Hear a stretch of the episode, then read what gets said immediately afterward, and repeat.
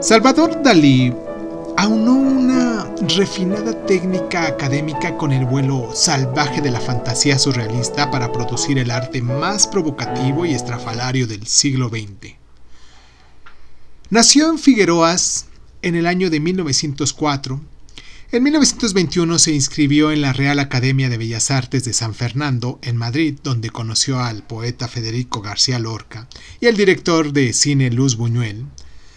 A los dos años fue expulsado de esa academia por incitar a los estudiantes a rebelarse y proclamar que sus profesores no estaban cualificados para evaluar sus trabajos y en el año de 1929 se trasladó a París y ahí se unió al movimiento surrealista. Intrigado por el potencial creativo de la paranoia, desarrolló lo que él mismo denominaría método paranoico crítico.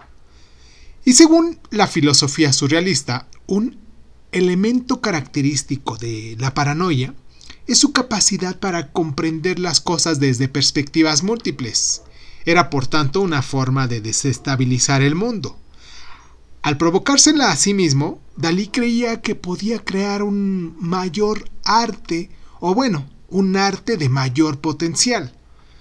Uno de los trabajos clásicos del artista es la persistencia de la memoria, que nos muestra un paisaje inhóspito en el que un reloj de bolsillo se deshace sobre una mesa desfigurada.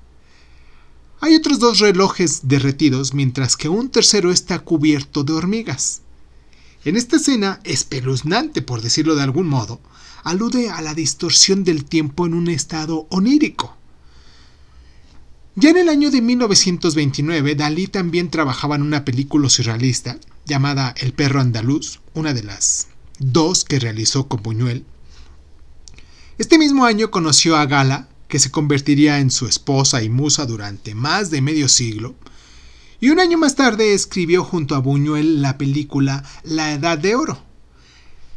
A lo largo de estos años, Dalí siguió sorprendiendo y fascinando al público. Apareció en la portada de la revista Time en el año de 1936 y un año después escribió un guion para los hermanos Marx que nunca llegó a rodarse. A finales de los años 30 fue repudiado por los surrealistas por sus visiones políticas de derecha y sus búsquedas incesantes de éxito comercial. En el año de 1940 se trasladó a vivir a Estados Unidos y ahí permaneció hasta 1955. Walt Disney le invitó a que diseñara unos dibujos para su película Fantasía. Su contribución se haría pública en el año 2003 al estrenarse una revisión de este clásico. Y Dalí también creó una secuencia onírica de la película Recuerda, de Alfred Hitchcock.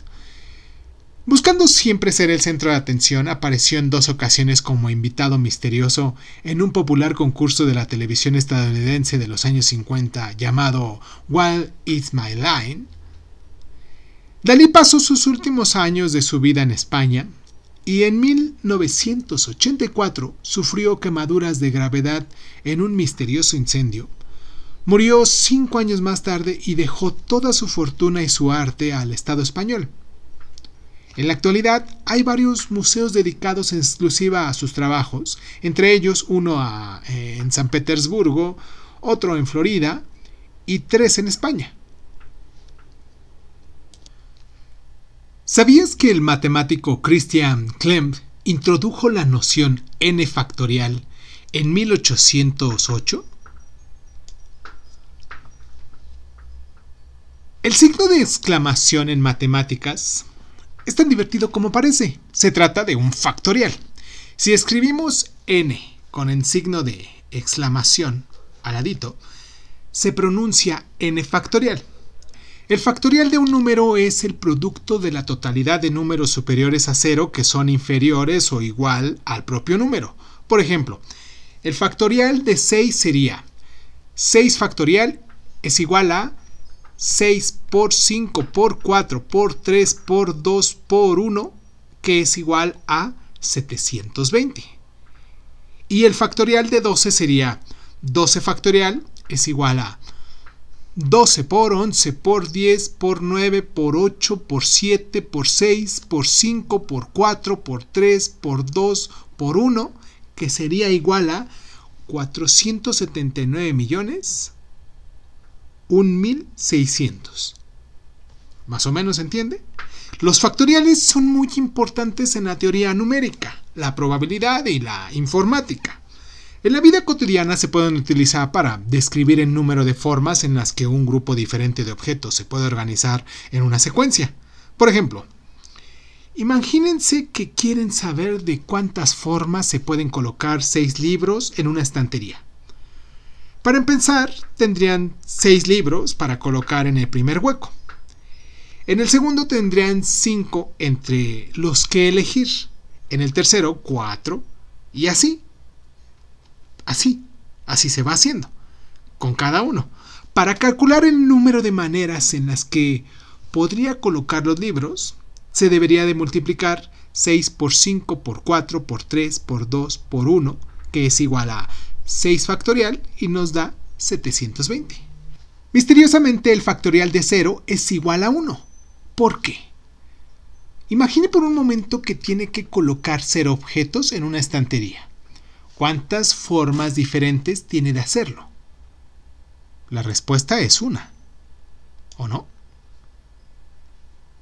¿Sabías que los factoriales también se pueden utilizar para averiguar números extremadamente grandes?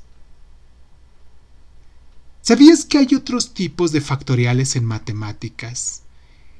Y que están los multifactoriales, los hiperfactoriales, los superfactoriales y los super factoriales